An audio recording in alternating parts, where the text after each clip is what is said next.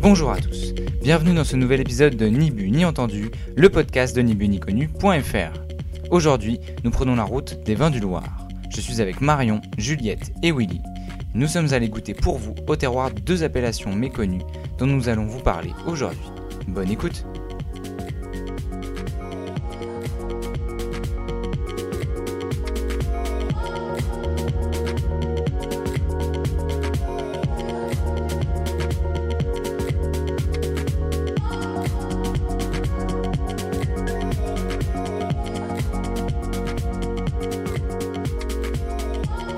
je passe la parole à Willy qui va vous faire un petit topo sur ces appellations que nous allons découvrir ensemble aujourd'hui. Merci Valentin, salut tout le monde, salut les filles. Alors deuxième séjour, euh, ni bu ni connu, deuxième trip dans les vignes. Après l'Auxerrois il y a deux mois, nous sommes partis dans le vignoble du Loir, le vignoble le plus septentrional de la région du Val de Loire. À ne pas confondre évidemment Loire et Loire, Loire avec un E, Loire sans E, puisque le Loire sans E est un euh, sous-affluent euh, de la Loire, fleuve royal. Alors on est parti il y a trois semaines effectivement dans, ce vignoble, euh, le plus au nord, le plus frais du Val-de-Loire. C'est un vignoble un peu discret, euh, une rivière parallèle à la Loire, un sous-affluent euh, justement de la Loire, bordé d'habitations troglodytiques, je sais pas comment on le dit, tro- troglodytes ou trop... Peu importe. Euh, c'est un vignoble qui part de la Beauce vers Vendôme et qui va jusqu'aux portes d'Angers et qui serpente euh, en quelques méandres euh, jusqu'à se jeter euh, dans la Sarthe, puis dans le Maine ensuite et dans le Loir. On a visité trois appellations, euh, Coteau Vendômois, Coteau du Loir et Janière, et ces trois appellations d'origine contrôlée forment le vignoble du Loir. Alors nous sommes partis dans, ce vignoble du Loir et nous avons visité trois appellations d'origine contrôlée. Euh, vous connaissez sûrement l'appellation Janière qui date de 1937, qui est d'ailleurs la, plus ancienne et la plus connue de, de ce tout petit sous-vignoble de la région du Val-de-Loire. Et on est aussi parti euh, justement dans les coteaux vendômois et entre guillemets dans les coteaux du Loir. On a visité trois vignerons, euh, Cédric Fleury du domaine Les Gauchers, Benoît Savigny du domaine Les Fosses Rouges, et le domaine le plus connu d'entre tous, hein, connu même mondialement pour ses grands vins blancs, le domaine de Bellivière. Un petit peu d'histoire avec euh, dans ce vignoble justement euh, du Loir, où finalement les origines ne sont pas très lointaines, puisque ici il n'y a pas de vestiges romains, la vigne n'a pas été implantée par les Romains. C'est surtout au Moyen Âge que ça commence, et c'est ensuite Henri IV euh, qui, euh, en adorant les vins pour avoir parcouru justement le, le vignoble, euh, a ramené des vins au château de Saint-Germain-en-Laye, et ce qui a permis à son petit-fils Louis XIV de commencer à cartographier justement le vignoble. Mais bon, on en reparlera plus tard en parlant de l'appellation Janière. Et justement, en parlant de cette appellation, alors Marion, toi qui as écrit un article qui est déjà disponible sur le site de Ni Bu ni connu, est-ce que tu peux nous parler de cette appellation Janière vraiment eu de la chance d'aller découvrir ce terroir parce que c'est vraiment un terroir très confidentiel.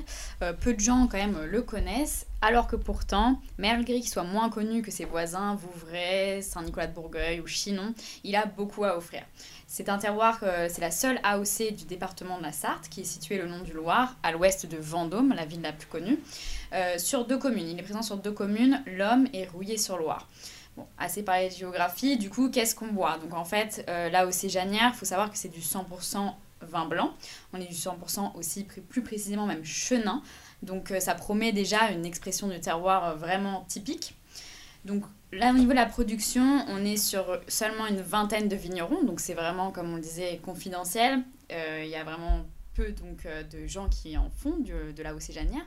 On est sur 2100 hectolitres par an, sur 100 hectares plantés, avec 128 hectares de surface totale autorisée. Et au-delà donc de tous ces chiffres, il faut savoir aussi que la haussée Janière, c'est beau. Voilà, c'est un vignoble qui est sur un versant de 4 km de long, orienté sud, et vraiment sur un unique euh, versant. Donc du coup, c'est on voit, c'est vraiment une vision euh, de vigne, une étendue de vigne qui est très beau à voir. Et que joue le rôle de la forêt de Bercé dans toute cette histoire d'appellation Janière? Donc autour de ce vignoble, de ce versant, donc notamment au nord-ouest, donc il y a en effet la, la forêt de Bercé qui permet en fait de créer un microclimat euh, à ce vignoble. Donc là, on voit en fait qu'il y a vraiment un écosystème naturel qui se crée parce que cette forêt, en effet, elle va contrer le vent, elle va réguler les précipitations et l'humidité. Et donc, du coup, ce microclimat, avec des sols argilo-calcaires, avec un peu de tuffeau et surtout du silex. Pourquoi le silex? Car le silex réfléchit la chaleur et justement permet de donner cette typicité au vin, mais pas seulement car il y a aussi un élément, il me semble, qui euh, est majeur pour donner la typicité du vin de Janière. tu as parlé de, d'espèce de, panorama, voilà, cette, cette, ce long vignoble euh, avec 15% de pente, je sais pas, ça fait de faire 4-5 km de long, et je pense que c'est surtout ça le terroir de Janière, cette pente, avec une belle exposition plein sud, et puis comme tu l'as dit, euh, finalement la forêt de, de Bercé, c'est ça, qui permet de, réguler le climat local. Oui, parce qu'on est quand même sur, euh, comme tu l'as dit Willy au début, euh, des terroirs très septentrionaux. Donc on est très euh, au nord, à la limite où on peut cultiver de, la vigne. Et donc il fait très froid, c'est des climats très frais. Donc il faut pas mal d'exposition, des sols qui emmagasinent et redonnent la chaleur la nuit, donc avec les, les silex. Et c'est tout ça qui permet d'avoir des belles maturités à Janière. Et surtout, du coup, tout cet ensemble, tout cet écosystème, ça va faire la part belle en fait au cépage phare qui est le chenin, euh, ou aussi on l'appelle le pinot de la Loire. Donc euh, voilà, c'est un cépage. Pinot E-A-U, hein, faut le dire. Ah oui, c'est vrai que c'est pas le pinot OT. Voilà, c'est très typique donc euh, de la Loire avec le pinot de Nice aussi. Donc c'est un cépage, en fait, on est forcément obligé de l'aimer. Je sais pas vous, mais en fait, il est tellement versatile qu'on en trouve pour tous les goûts, euh, que ce soit du sec, du demi-sec, liquoreux, effervescent. Euh, c'est pour ça que le chenin, en fait, c'est un cépage très intéressant parce qu'il va laisser s'exprimer en fait le terroir. Donc euh, c'est un cépage qu'on ne connaissait pas forcément avant. Non, tu n'es pas d'accord? Bah non, mais je... si si, moi je suis d'accord avec toi. J'allais juste, j'allais juste, voilà, rebondir pour te dire que je trouve que c'est rare d'avoir des chenins. en tout cas, je parle pour moi qui sortent de l'ordinaire et d'avoir des chenins sur un climat dans un climat hyper frais, hyper euh, septentrional, euh, on a quelque chose vraiment, euh, on, goûte pas ça souvent et je trouve que ça marque, moi, ce que je disais avant qu'on enregistre l'émission, dans mon top 10 des vins blancs, je, mettrais facile un ou deux chenins, en tout cas de Janière ou des Côtes du Loir, tellement bah, c'est typique, hein, on sent bien la fraîcheur, on sent en même temps le côté gourmand lié après à l'élevage. Enfin, j'aime beaucoup ça, quoi. C'est exactement ce que j'avais noté. C'est marrant parce que pour moi, c'est la typicité des vins de Janière, c'est vraiment lié à la fraîcheur et la gourmandise. Euh, la fraîcheur, euh, bon, bah, liée justement au climat, et la gourmandise liée au côté un peu fruité, voilà, qu'on retrouve dans le chenin. Euh, moi, personnellement, c'est tout ce que j'aime parce qu'on retrouve beaucoup de complexité, mais en même temps de la buvabilité dans le vin. Donc voilà, le chenin, il faut savoir que avant, c'était quand même un cépage qui était moins connu par rapport bah, au, au Sauvignon, au Chardonnay. Et heureusement, il y a quelques années, quand même, bon, bah, les vignerons ont commencé à revendiquer euh, les bouteilles de qualité qu'ils faisaient. Et il y a eu surtout une grosse communauté aussi d'aficionados, on va le dire, du chenin. Euh, donc, du coup, voilà, le chenin, on en a de plus en plus parlé. Et donc, ces appellations, Janière, euh, Savenière, des choses comme ça, ont de plus en plus été mis en lumière. Et ce qu'il faut savoir aussi, c'est que l'AOC Janière donc, a une grande capacité de garde. En effet, le chenin, de par justement son équilibre et sa belle tension, sa belle minéralité, va donner des grandes capacités de garde. Et notamment, on est allé donc au domaine Bélivière, où donc Clément euh, nous a dit qu'il avait dégusté des vins de ses parents, donc des années 90, et qui goûtaient super bien. Donc je sais pas, euh, Willy, tu peux nous en dire un peu plus sur le domaine de Bélivière? Merci Marion. Euh, bah, déjà, euh, Clément, effectivement, c'est le, fils de Christine et Éric Nicolas, donc c'est lui qui est euh, associé maintenant avec ses parents, au domaine de Bélivière. Donc oui, on est parti au domaine de Bélivière, qui est, bah, j'ai pas envie de faire de jaloux ou d'autres, mais voilà, qui est le gros domaine sur l'appellation Janière et Coteau du Loir, environ une vingtaine d'hectares de vignes une production euh, qui peut aller euh, sur les bonnes années à une vingtaine, enfin une quinzaine, une vingtaine de cuvées. Euh, et oui, on a goûté pas mal de, de, chenins qu'ils appellent sec tendre. Donc voilà, des, des, chenins avec un peu de sucre résiduel. voilà, c'est rare de goûter ça. Et puis comme, comme on l'a dit, bah, ce côté vraiment assez gourmand, en même temps assez frais, très typique du terroir de, de Janière moi j'ai trouvé ça euh, absolument euh, euh, croustillant, sachant qu'en plus on avait été quelques minutes auparavant dans, dans, les vignes, vraiment sentir le terroir, voir la pente, la vue sur la vallée du Loir. Enfin voilà pour ce que j'ai à dire. Moi, ce qui m'a marqué le plus, c'est vraiment l'équilibre dans les vins. Je sais pas vous, mais voilà, parce qu'on a quand même goûté des secs tendres. Euh, c'est, on est quand même, voilà, les gens qui n'apprécient pas le sucre, on pourrait se dire, oh, ils auraient peur et dire non, je ne veux pas euh, goûter ça. Là, on est vraiment dans un équilibre avec une belle tension, donc euh, honnêtement, c'était très agréable, je trouvais.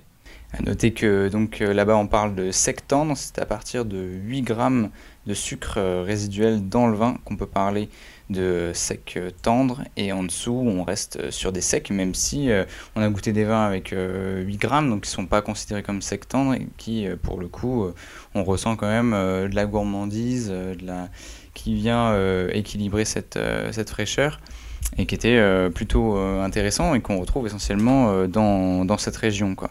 il y avait notamment la première cuvée qui est la, notamment une des plus emblématiques du domaine euh, les rosiers qu'on a goûté en 2019, là il y avait 19 grammes de résiduel et pourtant c'était pas le le sucre ne dominait pas du tout alors que pourtant c'est un dosage pas négligeable.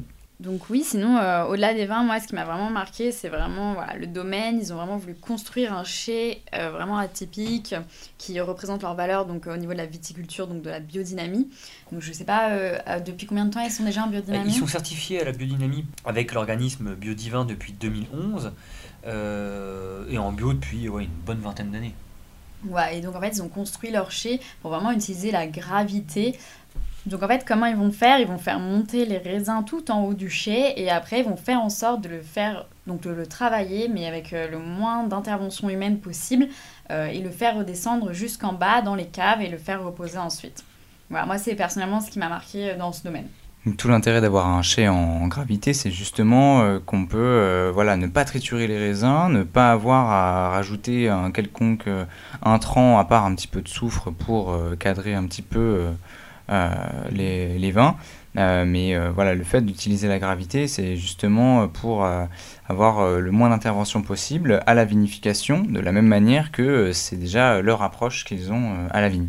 Donc moi sinon, pour aller avec leur vin, ce que j'ai pensé, je trouvais qu'avec ce sec tendre, ça pourrait très bien aller avec un dessert un peu sur les fruits exotiques. Ou moi, j'adore le fromage, voilà, sur un plateau de fromage, bon, notamment euh, l'accord classique, euh, euh chenin, du coup avec des fromages de chèvre, irait très bien. Si on veut aller un peu plus loin, on peut penser peut-être à un fish and chips, ça pourrait être sympa. Ouais, je sais pas ce que vous en pensez. On, a goûté zéro sec parce que il n'en avait plus, ils avaient tout vendu, donc on a goûté que des secs tendres euh, voire des doux de mi-sec, entre guillemets.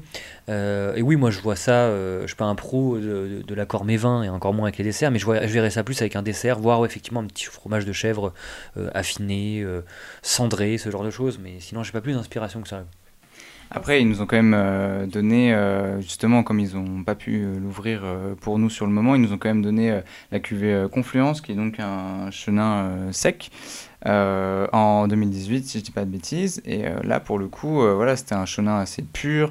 Enfin, toi, Willy, tu l'avais bien aimé, donc est-ce que tu peux nous en parler? C'est vrai que j'ai bien aimé cette cuvée parce que voilà, il y avait une belle tension. et puis, on, a l'expression d'un chenin qui a, grandi, qui a poussé sur un terroir quand même beaucoup plus ensoleillé que, que, que, le Loir, enfin, en tout cas que la vallée du Loir, donc Janière ou les coteaux du Loir. pour l'info, c'est un, chenin qui a euh, bah, qui a été euh, cultivé par le domaine Les Grandes Vignes euh, par Jean-François Vaillant. Donc on est quand même bien au sud d'Angers, donc plus gourmand, un peu plus opulent, un peu plus alcool aussi. et moi j'aime bien ce, ce, chenin aussi.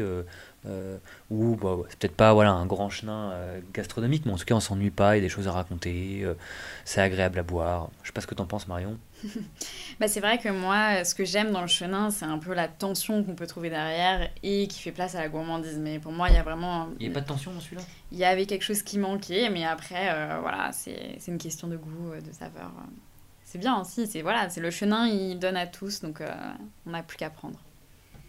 Comme tu le disais bien, c'est un chenin qui est, le chenin c'est un cépage qui est très versatile, qui peut donner plein de formes différentes. On peut le faire autant en sec qu'en euh, liquoreux, autant en tranquille qu'en euh, euh, pétillant. Donc c'est ça aussi la beauté de ce cépage, c'est finalement qu'il a plein de formes et qui peut plaire à beaucoup de gens. Et toi Juliette, du coup, tu as, un coup de cœur sur les cuvées de chez Belvière Alors bon déjà j'ai beaucoup aimé leur vin blanc leur vin blanc qu'ils nous ont proposé. Également, j'ai eu aussi une petite frustration parce que j'avais, envie de quelque chose d'assez, d'assez vif et plus sec. J'étais en fait interpellée par, par leur vin. Et moi, ce qui m'a, ce marqué, c'était notamment les deux derniers vins qu'on a pu déguster, qui sont en fait des vins de négoce, vinifiés à base de grenache, qui est un cépage que je porte dans mon cœur, parce que j'apprécie tout particulièrement le, le grenache. Et c'est intéressant de voir la manière dont ça peut être vinifié dans une autre région, dans une autre région à leur manière. En l'occurrence, du coup, un rosé, un rosé sec euh, Astrantia, et un rouge qui étaient tous les deux des, euh, vins euh, très fruités, très gourmands, et que du coup je verrais très bien associer sur, des desserts, par exemple. Il y a des très jolies choses à faire. Bah, si on reste euh, dans ce qui est de saison, en ce moment on est dans les fruits euh, rouges style la fraise, euh, la rhubarbe également, donc une petite tartelette fraise rhubarbe tout simple, basique, mais ça ferait très très bien l'affaire, avec une petite crème pour relever aussi ce côté un peu gourmand. Ici on était sur la cuvée raisin migrateur en millésime 2016, un assemblage de grenache, carignan, aubin, vin très gourmand, tout ce que j'aime. la raison pour laquelle par exemple un dessert avec des fruits un peu rouges, noirs, style la mûre, euh, le cassis, ça pourrait très bien aller. On pourrait aussi aller sur du chocolat, mais personnellement, j'opterais plus sur, euh, des fruits pour, euh, pour cette cuvée. Et alors moi, mon coup de cœur, puisque vous me le demandez, c'est leur Pinot de Nice en 2018. En fait, ce qui est intéressant, c'est que quand ils nous ont fait goûter, ils nous ont fait goûter les 18, puis les 19, et puis ils nous ont dit, ouais, les 18, ils sont euh, donc c'est un millésime plus mûr. Il a fait il a fait très chaud hein, dans, dans l'ensemble des vignobles de, France euh, et donc euh, ça donne des, des, maturités plus importantes, plus de sucre, plus d'alcool donc et puis voilà plus de gourmandise. Et moi j'ai trouvé ça justement que ça que ça équilibrait bien ces, ces vins qui parfois peuvent être un peu raide euh, dans le sens où on est dans des vignobles, euh, comme on l'a dit, euh, très septentrionaux, donc très frais et les maturités sont, là, sont abouties, mais peuvent parfois manquer un petit peu de, de, de, rondeur qui peuvent être un peu moins accessibles dans, la jeunesse. Et moi j'ai beaucoup apprécié justement ce côté très rond qui vient se mixer aux, épices qu'on retrouve dans ce cépage caractéristique de l'appellation. Et donc j'ai beaucoup aimé cette cuvée je les ai préférées au 2019 qui est pourtant un millésime voilà, plus frais où on a euh, plus de fraîcheur euh, justement. Oui, caractéristique de l'appellation pas janière, hein, Coteau du Loir. Oui, parce que du coup, on parle de Pinot Donis, donc euh, Coteau du Loir et non janière. Une C'est vrai que moi, je les avais beaucoup. J'ai beaucoup aimé cette cuvée aussi, mais c'est une cuvée qu'il faut garder en fait. quand on l'a goûté, moi j'ai trouvé qu'il fallait encore quelques années, donc mm. voilà. Mais, mais très intéressant et je pense à garder. Ouais, dans le sens où il y a, y a, quand même de la matière et que euh, avec le, le, temps et euh, un peu d'oxygénation, euh, ça, va, ça va venir s'assouplir en effet. Moi, je suis pas spécialement d'accord avec vous deux. je préfère, enfin, je, voilà, on est dans un vignoble très au nord, hein, comme, comme, comme, on l'a dit plein de fois depuis le début de cette émission. et du coup, moi, ce que je recherche quand je vais dans, ces endroits-là, c'est vraiment le cépage du, du, coin, avec le climat du coin. C'est-à-dire qu'on parle d'une année, je crois c'est 2018, c'est ça? Et en fait, c'est une année qui était extrêmement chaude, donc forcément, c'est pas représentatif pour moi euh, des, vins euh, rouges Pinot Donis qu'on fait dans, dans, le coin. Donc moi, j'aime bien euh, chercher le côté un peu abrupt, très végétal du Pinot Donis fait dans le coin. Donc voilà, j'avais envie de le dire. Après, c'est quand même rassurant de voir qu'il y a un effet millésime sur ces vins. Ça veut dire qu'il n'y a pas de lissage d'une année sur l'autre et que bah, le, le, climat, ça fait partie du du terroir et qu'on retrouve bien cette notion de terroir si euh, il y a eu une année euh, particulièrement plus chaude euh, que les autres. Et donc après avoir parlé d'un domaine emblématique et iconique même de son appellation, nous allons maintenant parler de deux néo-vignerons fraîchement installés dans leur appellation dont ils ont choisi de outrepasser les codes pour proposer leur vin en vin de France. Nous les avons rencontrés, ce sont les vignerons Cédric Fleury et Benoît Savigny qui sont tous les deux sur l'appellation Coteau du Moi, sur l'aire d'appellation Coteau du Moi, mais qui ne revendiquent pas. Euh, Willy, tu veux nous parler de Cédric Fleury pour commencer? Bah, Vas-y, on y va. Hein. Bah, Cédric Fleury, euh, un, voilà, comme tu l'as dit, un néo vigneron, 46 euh, ans cette année. Il a commencé en 2017, au début sans cave, 2 hectares 6 au début qu'il a acheté. D'ailleurs, ça lui tenait vraiment à cœur de, vinifier les raisins de ses vignes, hein, donc il n'a pas fait de fermage, et puis aujourd'hui euh, il arrive à 3 hectares 7, euh, et il a planté euh, même la moitié d'un hectare. Voilà, donc en gros c'est vraiment un tout petit domaine à l'ouest de Vendôme, qui fait des cuvées en vin de France, des cuvées chaleureuses hein, d'ailleurs, qui, sont pour certaines à une quinzaine de degrés. moi je trouve qu'on a pas mal apprécié d'ailleurs ces, vins, je sais pas ce que vous avez à dire, mais... Moi, je l'ai vraiment trouvé touchant. C'est vrai qu'avant, donc, euh, il nous a confié qu'il faisait de l'humanitaire et je trouve que maintenant, bah, il donne aux autres autrement via la terre. Donc, c'est intéressant. Donc, normalement, il produit en moyenne, hein, en, normale, 12 000 bouteilles par an. C'est euh, un domaine qui s'appelle donc le domaine des gauchers. Pourquoi il l'a appelé des gauchers? Parce qu'il est gaucher, tout simplement. Voilà, c'est euh, euh, très terre à terre. et il faut savoir que ces vignes sont très éclatées, donc c'est à plusieurs vraiment endroits différents du coteau du Vendômois. Donc c'est intéressant parce que du coup il y a plusieurs terroirs qui vont s'exprimer et il utilise aussi beaucoup de cépages différents. Notamment par exemple il va utiliser le gamay teinturier un cépage qui n'est pas forcément utilisé par tous, donc c'est très intéressant et je pense que Cédric Fleury, il a beaucoup à donner et c'est très intéressant d'aller le rencontrer il nous avait notamment expliqué que le gamay teinturier était beaucoup utilisé pour rapporter de la couleur au Pinot Donis et euh, bah, il nous expliquait aussi que c'était quand même un cépage intéressant qui méritait d'être euh, vinifié euh, en tant que tel. Il nous a raconté comment il était venu au vin nature pendant ces années euh, où il travaillait dans euh, l'aide humanitaire, en fait, il était euh, très ami avec Jean-Pierre Robineau, qui est d'ailleurs un vigneron qui travaille pas très loin de chez lui actuellement. Et donc Jean-Pierre Robineau tenait un bar à Paris qui s'appelait Langevin. c'est d'ailleurs le nom du domaine de Jean-Pierre Robineau actuellement dans les années 80. Et c'est comme ça qu'il a découvert le vin nature, qu'il y a pris goût et qu'il a fini par vouloir en faire par lui-même. Et c'est intéressant de voir le contraste qu'il y a entre euh, un vigneron qui est vraiment encore en train de, s'installer. En fait, euh, là, dans sa cave trouglodite, euh, ça fait que quelques années qu'il est là. C'est pas comparable aux chais bien en place qui ont, installé la famille Nicolas au domaine Bellivière. Et donc, du coup, si vous avez une cave pas loin du domaine de Cédric, n'hésitez pas à lui faire signe parce qu'il recherche pour voilà, placer toutes ses cuves. Parce que là, il s'en sort bien. Il a quand même euh, cette même volonté de triturer euh, le moins possible ses raisins. Il arrive avec des raisins sains, euh, donc qui, sont, qui travaillent selon les, principes de l'agriculture biologique, quelques principes de l'agriculture biodynamique, même s'il n'est pas certifié. Il a cette volonté de, d'essayer, d'expérimenter au maximum. et il est donc placé 3 rue de l'Orangerie à Thor, La Rochette, si vous voulez passer le voir. Si vous avez une cave, bien évidemment. Alors, quels sont vos coups de cœur sur ce domaine des gauchers? Alors, moi, j'aime tous les vins de Cédric, euh, mais surtout son gueule pressée, donc Cabernet Franc Pinot Donis, 2019, qu'on a, qu'on a bu euh, euh, chez lui, qu'on a acheté.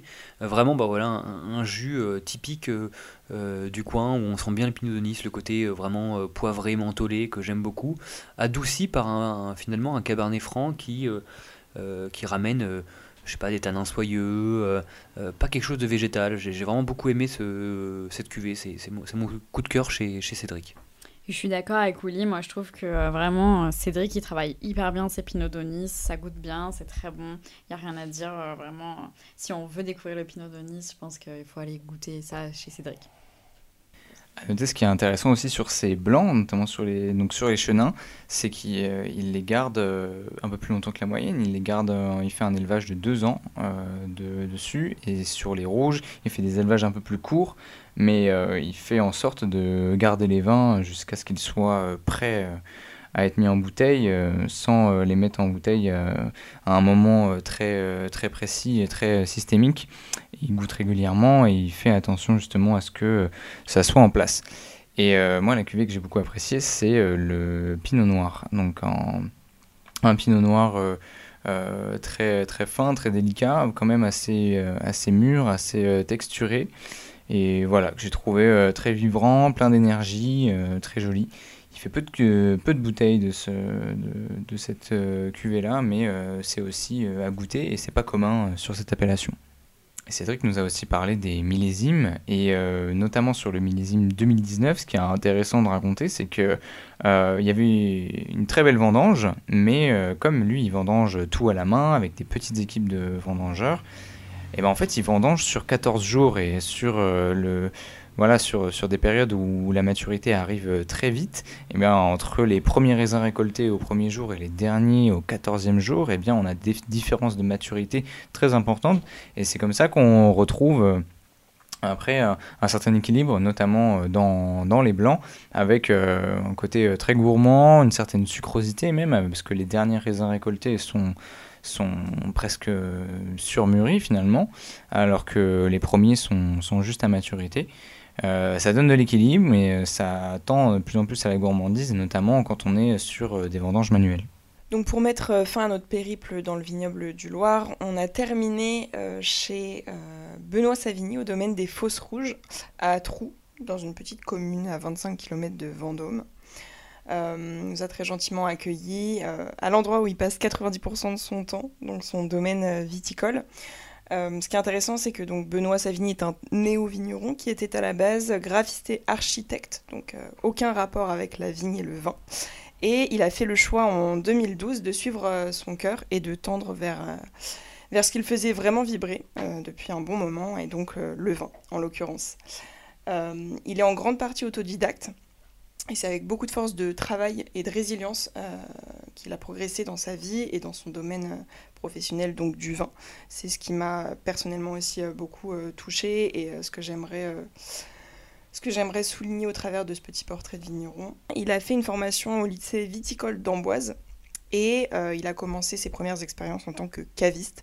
Et il s'est dit qu'à un moment donné, pour pouvoir apprendre mieux, il fallait euh, s'aventurer sur le terrain euh, viticole afin d'en apprendre davantage. Donc Benoît a planté ses vignes euh, pour la première fois en 2014 et le temps de, se faire la main, de faire également ses petites erreurs de débutant, il a sorti ses premières cuvées en 2020, donc c'est très récent.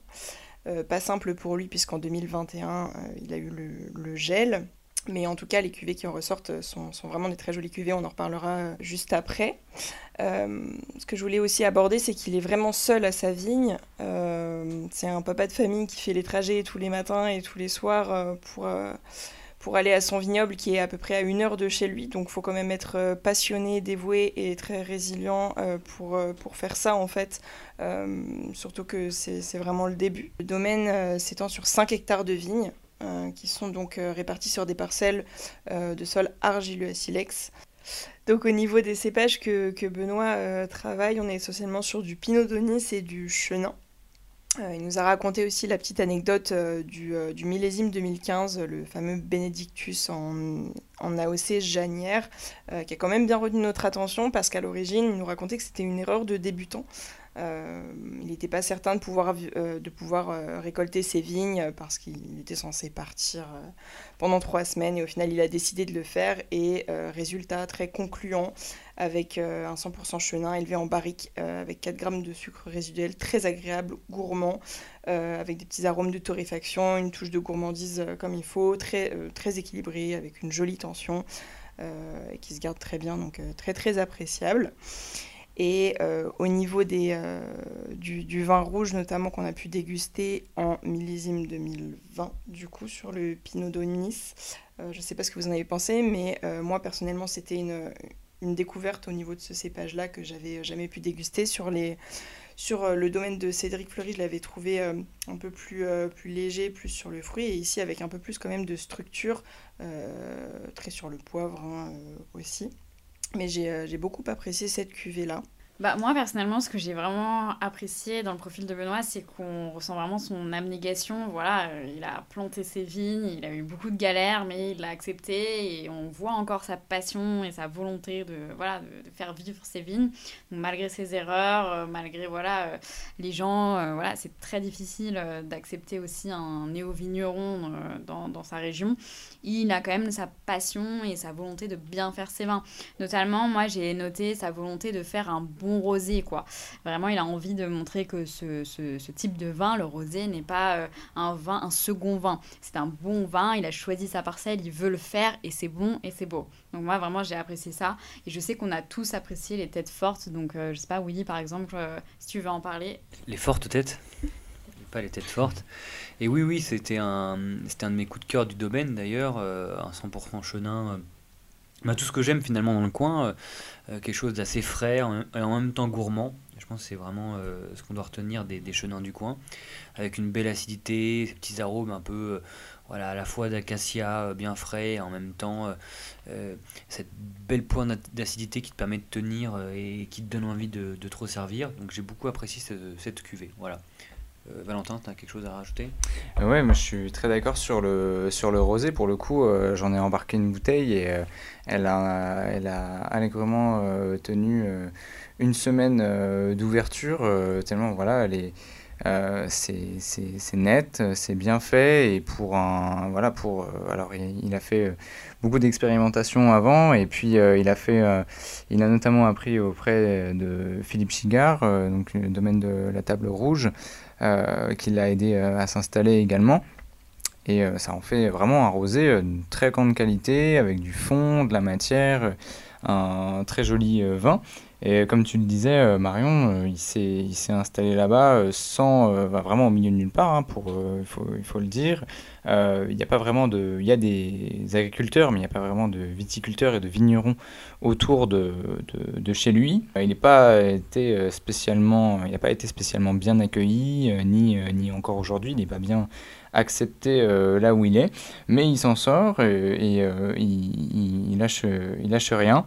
Il faut savoir notamment que il a décidé de s'émanciper de l'appellation, de ne pas revendiquer l'appellation auquel il aurait droit, notamment parce que euh, dans son cahier des charges, euh, les fils devraient être à 55 cm du sol, alors que lui, il est à 70. Il veut justement élever ses vignes, les détacher de...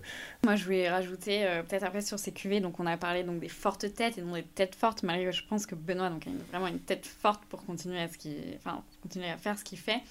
Euh, moi, j'ai trouvé cette cuvée, voilà, sur, on était sur un 100% chenin qui était limite oxydatif et je trouve ça très intéressant. Enfin, il y a des notes d'oxydation parce qu'en fait, pour l'anecdote, le chenin à soi-disant, enfin, soi-disant, de par l'ampélographe Jean-Michel Boursicot. Donc le chenin est un parent du savagnin. Donc euh, c'est intéressant parce que du coup, il y a des notes d'oxydation qu'on pourrait retrouver. Enfin, c'est tout à fait cohérent. Voilà, je trouvais ça intéressant de laisser parler le terroir et que le terroir rappelle aussi euh, la, jeunesse des, cépages. Et aussi, euh, moi je trouve euh, des mots qui ont été très justes et très forts de la part de Benoît à la fin quand on l'a rencontré. C'est qu'il nous a dit que pour lui, l'important, donc euh, quand il faisait voilà, tous ces vins, c'est de montrer que la Loire c'était un terroir innovant, qui bougeait, qui était dynamique. Et je trouve que voilà, c'est clairement ce qu'il faut retenir de, de, cette, de, cette, de cette région. C'est ça quoi.